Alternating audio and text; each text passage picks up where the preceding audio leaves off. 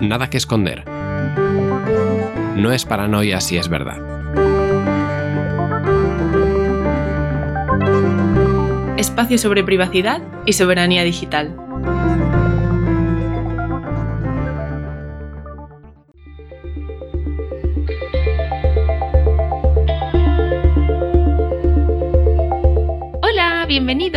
Hoy es un capítulo muy especial porque escucharéis voces nuevas. Aparte de Santiago Saavedra y yo misma, Sofía Prosper, tendremos de invitado a Carlos Fernández Barbudo y una nueva voz colaboradora que será Genoveva Galarza. Seguimos con Jorge Lamas Controles, pero esta vez le tenemos en remoto. Bueno, este también es el primer capítulo que vamos a hacer a distancia. Y con esto comienza la sección de noticias. Pues empezamos con la primera noticia de hoy, que es sobre Tesla, y dice así. Una actualización de software de Tesla detecta modificaciones realizadas por otras compañías en su coche. Como Guillaume André, fundador de Ingenext, dice, no eres realmente propietario nunca de un Tesla porque la compañía lo controla remotamente y puede hacer lo que quieran. Ujú. Ingenex vende un paquete que decían que era indetectable por Tesla para desbloquear ciertas características que están bloqueadas por software solo para quien las pague a través de la marca, como son los asientos calefactados traseros, la luz ambiente o la aceleración performance, que hace que el coche acelere un poco más rápido, no porque tenga mejores motores, que ya los tiene, sino por software. Es, me parece gracioso y curioso, o sea, que estas cosas ya existan en el coche y simplemente estén capadas por software. O sea, los, no es que si pagas esto, de repente te instalan algo en el hardware que cambia el coche, sino que está todo capado por software. Sí, o sea, estás pagando porque te desbloqueen cosas que ya tienes. Es raro. Ya, pero es más económico en términos de economía de escala, yo qué sé. Sí, en realidad es, absurdo y, es plantea la cuestión de mm, hasta qué punto son cosas tuyas que como propietario ya has pagado si están bloqueadas por unos términos extraños. La cuestión es que eh, ya están enviando la empresa esta un segundo módulo que evita que se detecte el primero y esperan que Tesla empiece a jugar con ellos al gato y al ratón para, pues eso, en ver quién detecta a quién y, evitarlo y demás. Pero bueno, esto plantea la, la seria duda ¿no? de lo que hablamos, de, de quién es el coche, si del propietario o de la marca. Y hasta qué punto puede una marca evitar que el propietario instale modificaciones en su vehículo. Por otra parte, también está la cuestión de quién sería responsabilidad de un hipotético caso en el que un Tesla estuviese siendo conducido de forma autónoma, causase un accidente o lo que fuese, ¿no? o lo que fuese. Pero bueno, este debate, por supuesto, ya estaba sobre la mesa. Para la segunda noticia de hoy hablamos de Facebook, que han lanzado las Oculus Quest 2, su nueva línea de gafas de realidad virtual standalone, es decir, que no requieren enchufarse a nada, salvo que sí que requieren un smartphone para configurarlas, que por lo visto es algo innecesario según algunos críticos. Pero, a ver, esto, porque es una noticia de este podcast? Parece una noticia de tecnología muy normal esta, ¿no? No sé, no entiendo. Pues porque este es el primer producto de realidad virtual que va a requerir tener una cuenta de Facebook para poder utilizarlo. Buah. ¿Y qué supone esto? ¿Que si no aceptas los términos de Facebook tus gafas dejarán de funcionar? Esto sigue el camino de otros productos de IoT que tienen la misma política. Pues eso es, el funcionamiento de este hardware, que puede no tener eh, perfectamente ningún problema físico, queda supeditado a que Facebook considere que tu cuenta no haya roto las Facebook Community Guidelines, que entre otras cosas exige que reveles tu nombre real a la compañía para poder utilizar unas gafas de realidad virtual. Y es que Facebook en el pasado ha sido una veleta respecto del cumplimiento de sus políticas, por ejemplo, permitiendo la diseminación de propaganda política hasta que, en medio de un escándalo de relaciones públicas, deciden sobre reaccionar. Y dado a que la realidad virtual es algo que todavía está en su infancia, pues sí, es pequeñita aún. Sí, pues esto es un precedente nefasto, ya que estamos hablando de negar de base ya el derecho a la privacidad y al anonimato desde el punto de vista más fundamental de la tecnología, que es la plataforma hardware. En definitiva, es como si tus gafas no fueran tuyas y tu capacidad de expresarte siempre estuviese supeditada a los intereses comerciales de Facebook. Ah, yo por eso me hice una tarjeta de puntos de Escañito Fernández, para poder verificar mi identidad en Facebook. Skynito, así que tarjeta de puntos, ¿eh? Claro, tienes experiencia en ser buena ya con tu primo Skynet. Pasando de noticia, hablamos ahora del gobierno. La nueva ley de telecomunicaciones está expuesta a consulta pública.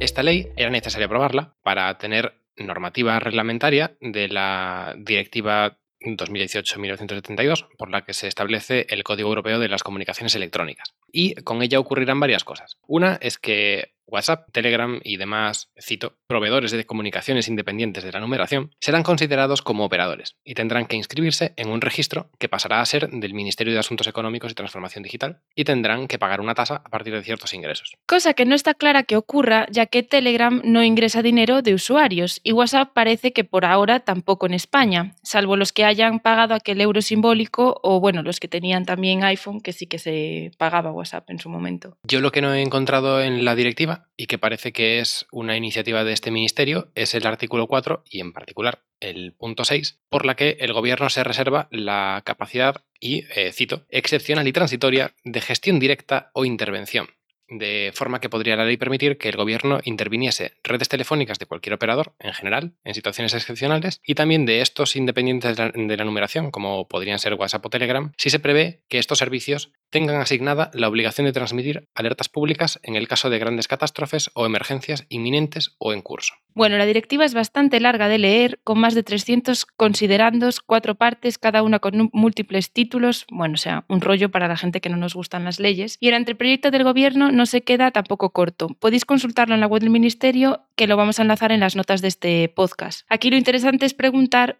qué es una situación excepcional y no hay una referencia legislativa clara, en nuestra opinión, sobre cómo interpretar la excepcionalidad de esta Ley General de Telecomunicaciones. Como mínimo, una pandemia lo es porque también ha servido para el estado de alarma. Pero ¿hasta dónde llega una situación de emergencia y dónde se desdibuja? Nosotros no lo sabemos. Pero, juristas, por favor, entradnos al trapo en Twitter para aclarar esta situación.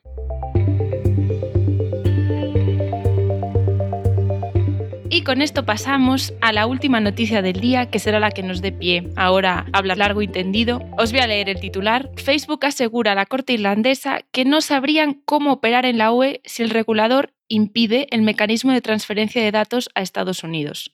Un tema muy candente. Recordemos que Irlanda, la Comisión, Commissioner of Data Protection, le había enviado a Facebook una, una nota diciendo que, debía dejar de transferir datos a, Estados Unidos debido a que se había anulado la legislación del Privacy Shield y también lo que se llamaban las cláusulas contractuales estándar, que era la otra herramienta que tenían para poder transmitir legalmente datos entre Europa y Estados Unidos. Entonces, dentro de este litigio, pues de momento está en entredicho que se pueda seguir haciendo y lo que pasa es que Facebook pues, no está de acuerdo. Eh, actualmente Facebook Irlanda alegará que requiere subcontratar el procesamiento de sus datos a sus filiales en Estados Unidos y esto pues dilatará más el proceso mediante el cual esto siga ocurriendo. Pero eh, ya que Facebook Ireland Limited y Facebook Incorporated son entidades diferentes y que Facebook Irlanda es la que opera en Europa, pero no la americana, pues todavía habrá que presentar alegaciones de cómo o o bien deben de tener el mismo tratamiento legal, o bien Facebook Irlanda tendrá que desarrollar sus medios para no depender de Facebook Estados Unidos, o, cómo demonios hacer para, para que puedan cumplir la legislación aquí. De todos modos, la orden refleja que esto afectaría a los servicios de Facebook e Instagram, pero no hace referencia explícita a WhatsApp, por ejemplo, eh, ni a Oculus. En el caso de WhatsApp, podría ser porque como no comercian todavía con datos de usuarios a través de WhatsApp, sí sepan cómo operar en la UE. Y esta frase signifique, en realidad, no sabemos cómo vender datos a Estados Unidos si no podemos enviarlos hasta allí. Lo que nos lleva a la sección principal de hoy, donde estaremos con Carlos Fernández Barbudo, inmediatamente después de la música.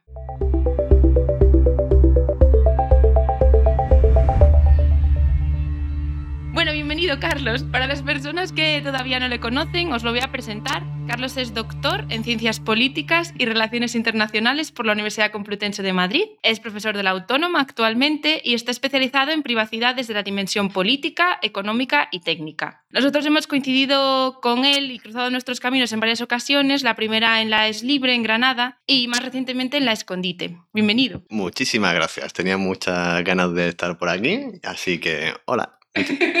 que conste que ha levantado la mano para decir hola, aunque nadie le ha visto, pero lo ha hecho. Para estrenar el tema eh, que hemos introducido en las noticias, me gustaría comenzar leyéndos un tuit de la creadora del concepto de Surveillance Capitalism, que se llama, bueno, no sé si la conocéis, supongo que sí, Soshana Zuboff, y os lo voy a leer aquí. Amigos, Aquí una traducción del mensaje de Facebook a la Corte irlandesa. Tememos a los ciudadanos que no se doblegan a nuestra voluntad. Tememos a la legislación, Tememos a los legisladores que no nos temen a nosotros y tememos a las democracias que envenenamos cada día con el capitalismo de la vigilancia. Voy a dar la palabra aquí a Carlos para que nos dé una pincelada. Bueno, esta es una de las cuestiones yo creo que eran más interesantes de, de este mundo tan curioso que nos ha tocado vivir, porque al final tenemos la, la, situación tan curiosa en la que una empresa como es Facebook es capaz de decir abiertamente que tal y como está la legislación y que si lo obligan a cumplir lo que el pueblo soberano ha aprobado, pues que igual tienen que dejar de operar. Y esto es un poco para replantearnos qué estamos haciendo aquí exactamente, porque a nadie se le ocurriría decir que, bueno, que para que una empresa grande como puede ser el, un centro comercial, tampoco vamos a decir marcas comerciales, pudiese seguir funcionando, tendrían que abolir los derechos de los trabajadores y habría que volver a alguna forma de, eh, forma de, de esclavitud. Esto nos haría como repensar un poco que quizás los derechos humanos están por encima de ciertos modos de hacer negocio. Y creo que al final aquí estamos entrando básicamente de, de, lleno, es decir, hasta qué punto una empresa privada tiene capacidad o debería tener capacidad para influir de esta manera sobre lo que es la configuración de un derecho fundamental básico como es el de la intimidad barra privacidad. Muy interesante lo que nos cuenta Carlos. Eh, hay que decir primero que Facebook, claro, Facebook al final es una marca, ¿no? Que digamos que es paraguas de muchas empresas diferentes, que son al menos seis, ¿no? Hay, hay varias matrices, la de Estados Unidos, la de Irlanda, la que lleva WhatsApp. Esto nos hace ver que pues, el problema es bastante más complejo y de hecho estábamos hablando antes Carlos y yo que no nos queríamos meter en temas legales, sino que queríamos trascender un poco pues, de qué va este problema en realidad, que por supuesto que es un problema político y económico. Antes de seguir hay que dejar muy claro a las personas que intenten disculpar de alguna manera Facebook por la velocidad a la que se les está eh, diciendo que cumplan la ley, ¿no? Es que no hay ninguna razón técnica para que Facebook no pueda cumplir esta ley. O sea, no hay, no tienen una incapacidad técnica, no hay nada que les impida, si no pueden montar los servidores en dos semanas, que subalquilen servidores aquí en Europa y que trajesen para aquí ¿no? todos esos datos, eliminasen los que tienen allí nuestros, de los europeos, y se empezasen a, guardar en Europa. Claro, cuando no es una problemática técnica, lo que ocurre es que hay mucho más detrás, ¿no? Efectivamente. Y aquí además, esto, aunque parezca que estamos en un, ante un problema nuevo, en realidad esto es algo que se lleva discutiendo desde hace, pues creo recordar que en, en la década de los 90 ya empezaba a plantearse un poco esta situación, que es fundamentalmente lo que se denomina colonialismo de datos. Es decir, ahora mismo estamos en una situación en la que hay una potencia que tiene la capacidad de procesar información dado de un cierto volumen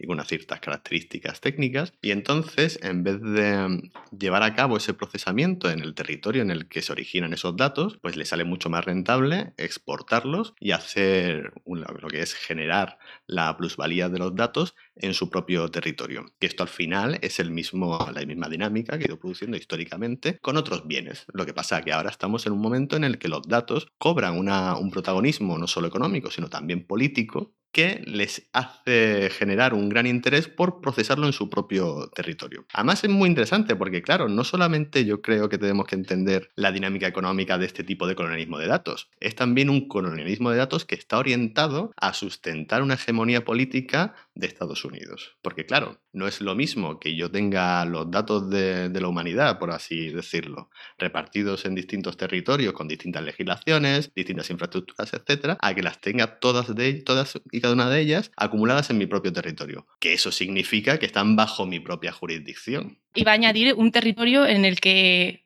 les encanta no legislar, eso para empezar, y hay un liberalismo generalizado hacia las empresas, ¿no? Porque eso también es importante. Esto nos lleva a, a pensar un poco también por qué Facebook está pidiendo que tarden unas semanas más, ¿no? Porque Facebook ha dicho, pues dejarnos un poco más de tiempo hasta noviembre. Claramente esto es para ver si sale Trump o no porque digamos que la tendencia irá hacia un sentido o hacia otro si sale Trump o no. Ahora mismo, o sea, lo que, lo que yo veo es que si Facebook dice, no, mira, vale, guay, Europa, voy a, voy a hacer lo que me decís, paso todos los datos para, o sea, vamos, cumplo la ley y no trato datos de europeos, a Trump le da algo. ¿No? ¿Qué, ¿Qué, qué, crees que pasaría aquí? Claro, eso es muy interesante porque, pero no tanto por, yo creo porque le dice algo a, Trump en, en, sí mismo como, como individuo concreto, sino por cómo se, al final se desestabilizaría unas relaciones de geopolíticas, al fin y al cabo de poder, en el, en el plano internacional. Entonces, claro, ¿qué pasaría si de repente tenemos eh, los datos de los europeos no pueden bajo ningún, de ninguna manera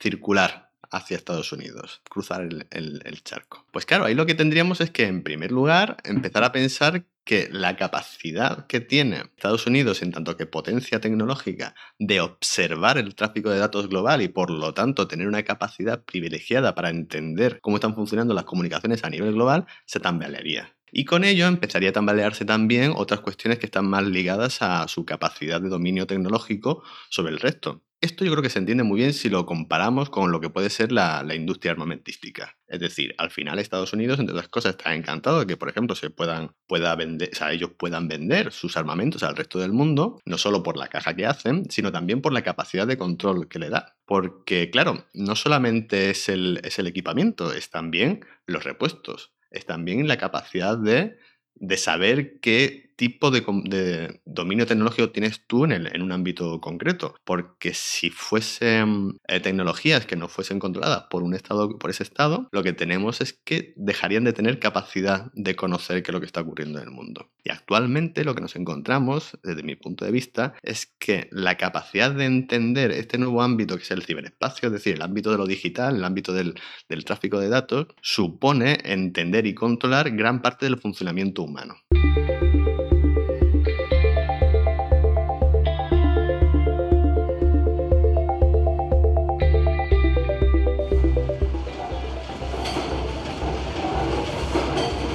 Cuaderno de bitácora, día 113 desde el inicio. bitácora.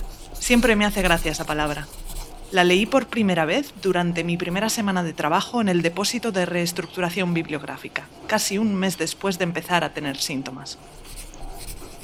Cuando la leí, me invadió una inmensa curiosidad, y en el descanso para comer me paseé por toda la planta buscando un libro al que llamaban enciclopedia. Esa es otra palabra graciosa. Después de varias horas leyendo y rebuscando sobre bitácoras, decidí rescatar esa palabra. Aquellos que escribían bitácoras no eran usodianos, aún ni se les consideraba usuarios. Y por lo que parece tampoco eran ciudadanos, eran viajeros. Cuando aprendí sobre los viajeros, vaya, ese fue un gran día. Recuerdo que salí de trabajar casi a medianoche me pasé toda la tarde buscando y leyendo todos los libros sobre viajeros que estaban preparados para su reciclaje al día siguiente. Antes, viajar era distinto. Se movían por sitios sin saber lo que se iban a encontrar. Y más raro aún, no estaban geolocalizados. Pero ¿cómo sabían a dónde ir o qué restaurante les iba a gustar? Antes esos viajeros escribían y leían todo con papel. No existía protolibrillo para analizar sus estadísticas de atención, sus elecciones, velocidad de lectura o búsqueda. No tenían un sistema que les recomendase otros libros que les fueran a gustar. Así que me pregunto, ¿cómo lo hacían? ¿Cómo encontraban la mejor información para ellos sin la ayuda de protolibrillo? Me pregunto cómo lo harían. Me pregunto... Ay, ahí está otra vez ese cosquilleo, esas ganas de saber, de investigar. Todas esas preguntas. Hace unos días descubrí que a esto lo llaman efecto secundario del libre pensamiento. Están hablando de ello en todos los ecomodos. Después de casi un mes con síntomas de COP37, del que me contagié en mi antiguo trabajo, lo empecé a notar. Esa duda interna, esa continua pregunta, ese querer saber más. Dicen que a medida que avanza se vuelve más peligroso para nuestro tecnogobierno. Yo, por ahora, no se lo he contado a nadie. Raíña, acuda al despacho de recursos transhumanos. Por favor, repito, acuda al despacho de recursos transhumanos.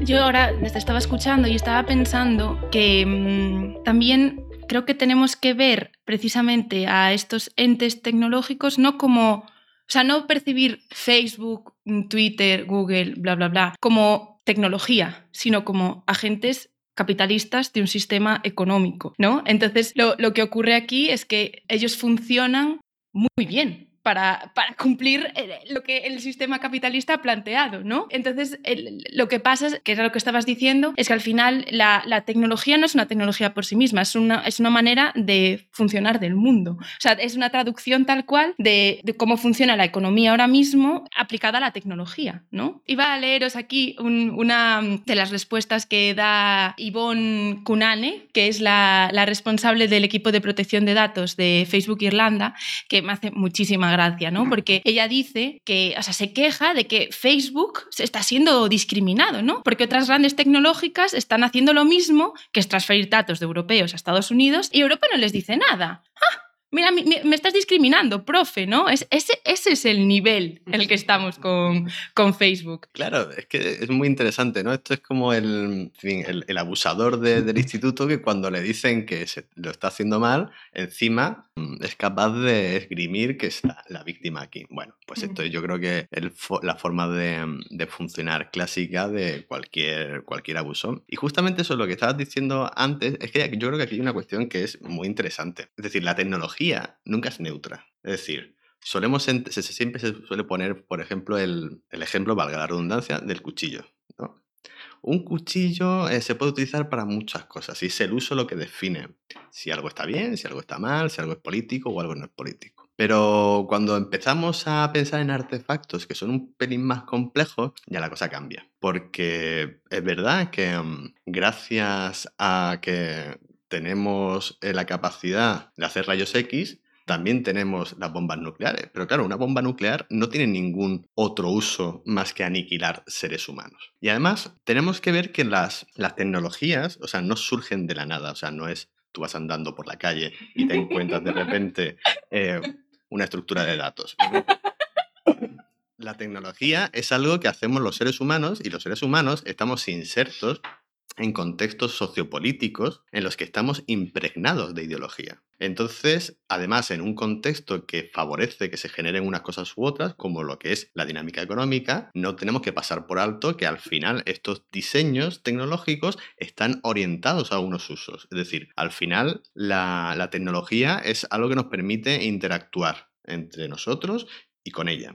Y ese tipo de interacciones están diseñadas. Y están diseñadas para favorecer un tipo de comportamientos y penalizar otros. Cuando pensamos que mm, una determinada tecnología o técnica puede tener muchos usos, tenemos que entenderlo como una cuestión de una complejidad, por así decirlo, baja. Cuando nos empecemos a meter en berenjenales que son ya bastante más complicados y que además guardan una estrecha relación con cómo se ha distribuido el poder económico y el poder tecnológico a lo largo del globo, lo que tenemos que ver es que ahí está mediando mucha tecnología. Es decir, no es casual el diseño que tiene Facebook, no es casual el diseño que tiene Google, no es casual el diseño de muchos artefactos que están orientados a extraer nuestros datos con unos fines determinados, porque si no, este tipo de tecnología no serían así. Y por ejemplo, tampoco tendríamos la obsolescencia programada. Es decir, no tiene sentido que tengamos que estar actualizando cada X tiempo nuestros ordenadores o teléfonos móviles, ya, ya, sea bien porque deja de funcionar algún componente o porque ya incluso la capa de software empieza a demandar un hardware distinto. Porque esto desde el punto de vista de cualquier sistema de eficiencia económica es un absurdo. Podemos pensar que actualmente con la capacidad que tenemos de procesado de datos nos sobraría para, si tuviésemos un software adecuado, para aguantar mucho en el tiempo. Pero claro, entonces estaríamos tocando de lleno en el negocio de muchas compañías. El otro día, cuando salió justo esta noticia, tú, Carlos, publicaste un tuit en el que decías ¿no? que faltaba un debate sobre la soberanía tecnológica en, en, Europa y en el mundo. ¿no? Antes de empezar a hablar esto, hay que decir que Europa juega a un juego muy extraño, que es, por una parte, estar continuamente poniéndole multas ¿no? a las grandes tecnológicas como Google por prácticas monopolísticas y demás, pero por otra parte, eh, incapaces de vivir sin ello. Entonces, ¿qué, ocurre aquí? ¿Cómo, ¿Cómo, sería un mundo en el que Europa fuera soberana tecnológica? Esto me lleva a la, a la pregunta clara de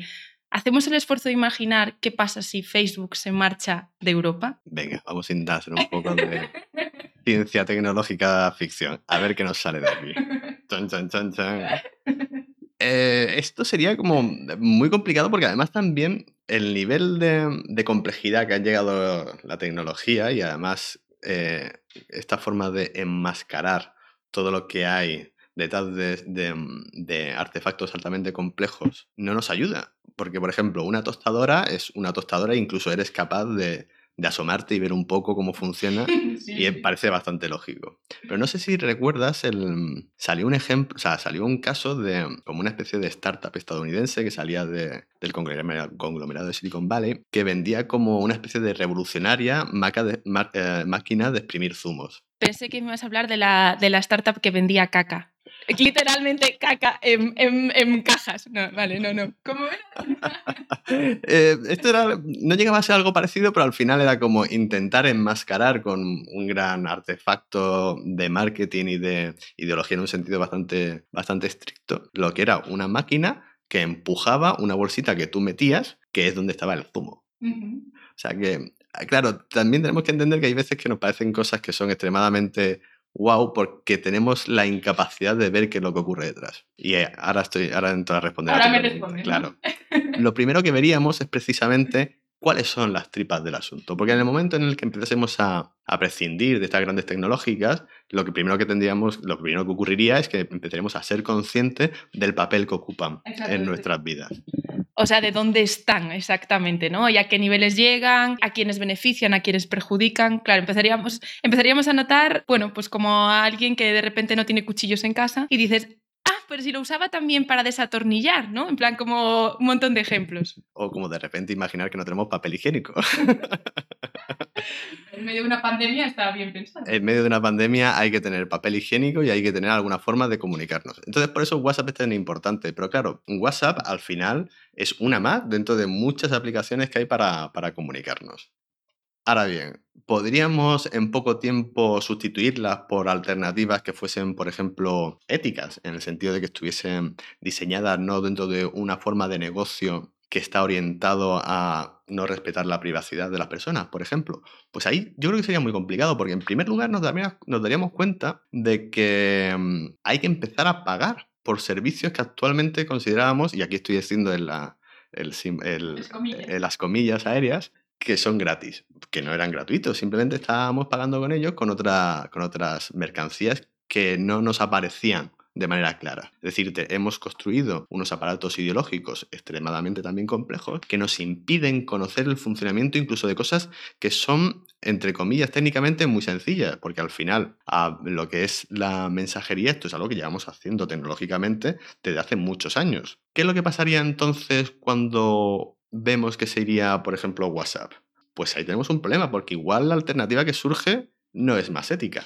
No, simplemente es de aquí, pero peor, ¿no? Eso podría ocurrir. Claro, yo, yo lo que veo es que en realidad en ningún momento WhatsApp, entre comillas, se ha amenazado que se vaya a ir por, por cómo es la estructura de Facebook, sino más bien pues sería precisamente Facebook e Instagram. Y creo que aquí Claro, ya no es un sistema de comunicación, es que te vas de lleno al marketing, o sea, el sistema que utiliza de marketing, mogollón, mogollón de, comercios, de grandes también, o sea, de, por ejemplo, personas que se dedican simplemente, pues, Instagramers o gente que vive de, de mostrar su vida, ¿no? ¿Qué, ¿Qué, pasa con, de repente, qué ocurre con todas las personas que viven de monetizar su vida diaria, ¿no? O sea, eso no, eso es un, eso es eso sería una debacle el corto plazo para estas personas. Pero, claro, a mí lo que más me, me impacta de eso es pensar la capacidad que le hemos otorgado a unas poquitas plataformas para vehicular algo tan importante como es nuestra vida pública. Es decir, nuestra vida pública que está mediada digitalmente tiene ahora mismo un peso, tiene, bueno, mejor dicho, está determinado de tal manera por lo que quieran hacer tres o cuatro compañías que deberíamos replantearnos si efectivamente no deberíamos provocar su caída. Porque claro, estamos hablando de algo tan importante ya no solo como es las comunicaciones privadas, es también nuestra vida pública. Y de ahí que el marketing fuese uno de los primeros que posiblemente se viese afectado, porque al final el marketing vive en ese mundo público, de anunciarse, de dar a comunicar cosas, etc. Pero claro, en el momento en el que estas plataformas desapareciesen, nos veríamos obligados a empezar a repensar cómo queremos que esta comunicación pública se produzca. Y yo creo que eso es precisamente una de las mejores cosas que nos podrían pasar. porque en el momento en el que ya no tendríamos a ciertas plataformas vinculando nuestra vida y favoreciendo que se produzcan unos compartimentos en vez de otros, yo creo que podríamos acabar con, con, cosas que son tan horribles como por ejemplo la, la, desinformación o el problema que puede sufrir mucha gente de falta de autoestima al ver que su vida no se corresponde con lo que parece que ciertas personas comunican de esa felicidad constante.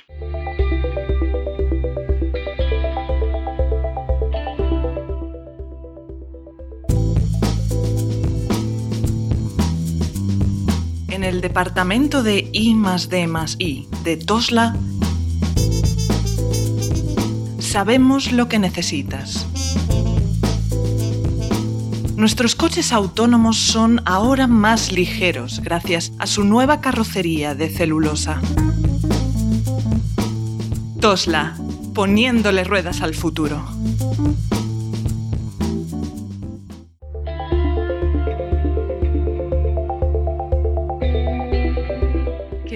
Un ejemplo súper tonto, pero que, que, creo que es muy gráfico, de lo que me pasó y me pasaba a mí de pequeña, ¿no? Durante una época muy grande, mis padres querían que nos mudásemos de casa. Entonces, esa casa a la que nos íbamos a mudar estaba en obras y era básicamente paredes y un jardín, ¿no? O sea, no había nada. Creo que fue cuando mejor me lo pasé en toda mi vida. O sea, el, el hecho de, de, no tener absolutamente ningún recurso, como de repente la cabeza empieza a pensar, ¿no? Entonces, parece que lo, justo lo que estabas diciendo, o sea, porque al final, ¿qué, qué jugaba? Con trozos de ladrillo, con pues, cualquier tontería que encontraba por ahí. Entonces, es justo, ¿qué le pasa a Europa si se queda huérfana de Facebook? Es que a lo mejor es una cosa maravillosísima y empezamos a pensar en soluciones verdaderamente diferentes de lo de lo que está ahora mismo, ¿no? Porque creo que el problema que podría ocurrir sería que tuviésemos la, la cabeza ya tan envenenada que solo se nos ocurriesen alternativas iguales, pero europeas, ¿no? Que eso sería terrible. Pero ¿y si no? ¿Y si de repente, bloom, ¿sabes?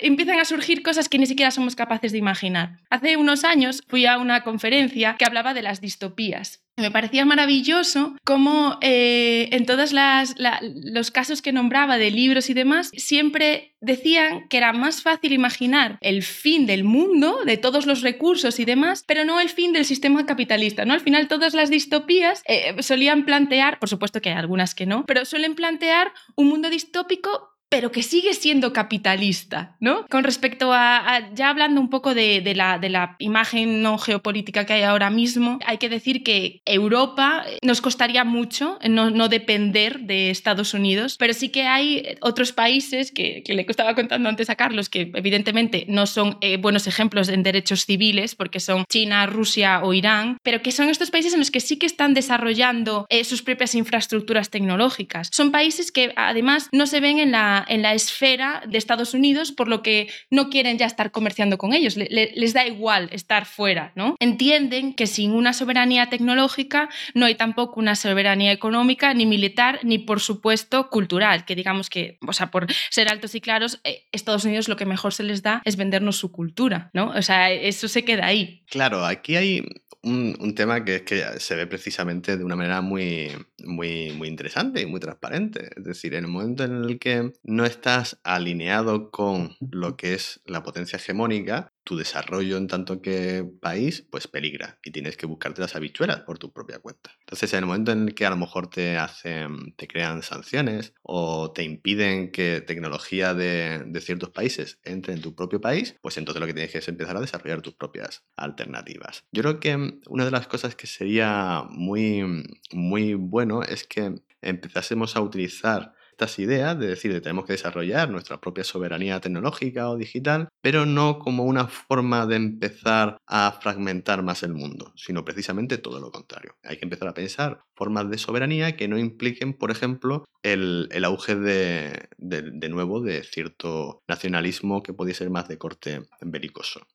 Y yo creo que ahí mm, tenemos una buena oportunidad porque al final de lo que se trata es de, buscar alternativas para seguir desarrollando una capacidad de, comunicarnos y de tener una vida pública a nivel global. Y eso nos, nos permitiría empezar a, recobrar lo que eran diseños tecnológicos en los que precisamente se orientaba el diseño de los mismos a federar servicios frente a ahora que lo que estamos encontrando es algo más como una especie de, feudalismo digital en el que lo que, se, lo que se prima es el componente más de acumulación económica o acumulación digital, acumulación de datos, etc. Y ahora, ¿esto lo podemos hacer en el corto plazo? Yo creo que no. Yo creo que no porque, porque tristemente no, no estamos listos para ello. Y además nos hemos como acostumbrado a un nivel de, de bienestar o de comodidad con estos servicios, que claro, que esto no va a ser de, un día para otro. Entonces lo que yo creo que tenemos que empezar es a, a, pensar en esta dimensión, empezar a reclamarla y empezar sobre todo a practicarla para empezar a, a, ver qué problemas pueden ocurrir y por lo tanto empezar a anticipar qué tipo de soluciones se pueden producir. Y ahí yo creo que lo que hay que hacer es, entre otras cosas, empezar a reclamar la dimensión política de todos estos problemas y empezar a reclamar que queremos eh, cuestiones tan sencillas como lo que siempre se ha hecho cuando hay un problema colectivo, que es vamos a legislar, vamos a sentarnos a ver qué soluciones les damos y sobre todo qué tipo de, de, instituciones generamos, porque no tenemos que, yo creo, intentar hacer recaer todo el peso en las personitas. Al final de lo que se trata es de buscar una salida en la que salgamos más unidos a nivel comunal y para eso tenemos que buscar también qué instituciones a nivel público podemos generar para que se genere una soberanía tecnológica que no dependa otra vez de que se generen nuevos polos de hegemonía tecnológica, sino que podamos tener un mundo en el que la tecnología sirve al desarrollo de los pueblos de una manera autónoma y no ligada a los intereses geopolíticos de una potencia u otra. Para rematar una última pregunta, Carlos, ¿sonreirías por dentro si Facebook se va de Europa? O por fuera. bueno, yo, yo celebraría con una botella de champán ¿Sí? o con una cervecita si se fuese en ciertas condiciones que nos volviesen más autónomos y libres. Porque yo tengo la, el miedo de que si de repente una plataforma como esta se fuese, apareciese rápidamente una alternativa a, a lo mejor de otro país que tuviese mm, aún menos escrúpulos. Facebook. Por ejemplo, una, que tuviese aún menos escrúpulos en manipularnos y utilizar nuestros datos con fines que no sean éticos y que no sirvan al, al bien común. Hasta aquí nuestra sección de hoy. Muchísimas, muchísimas gracias, Carlos, por venir. ha sido un placer y espero que te vengas para otro capítulo. Yo encantadísimo de, de, volver, el placer ha sido, ha sido mío y nada, espero que haya ido bien y nada, nos vemos prontito. Dejaremos en las notas también el perfil de Twitter de Carlos para que lo podáis seguir y muchas gracias. Bueno, pues hasta aquí es el programa de hoy. Muchísimas gracias a, a Carlos Fernández Barbudo por haber participado en este programa y a Genoveva Galarza por prestarnos su voz para la ficción sonora. Y como dice el agente Smith, nunca mandes a un humano a hacer el trabajo de una máquina. Eso.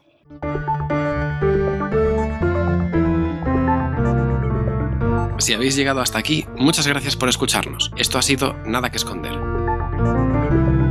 Espacio sobre privacidad y soberanía digital. Puedes encontrar todos los capítulos en iVoox, Spotify y en blog.lluvia.io, donde también encontrarás las notas que acompañan a este programa y los detalles de la licencia y atribuciones del contenido utilizado.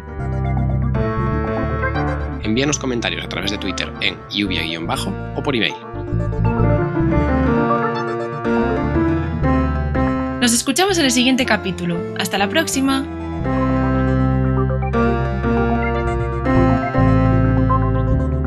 Hasta la próxima. ¿Te gusta leer? ¿A que sí? A Protolibrillo también. Lee lo que de verdad te interesa. Protolibrillo lo sabrá. Porque no necesitas leerlo todo. Ahora, un 97% más resumidos.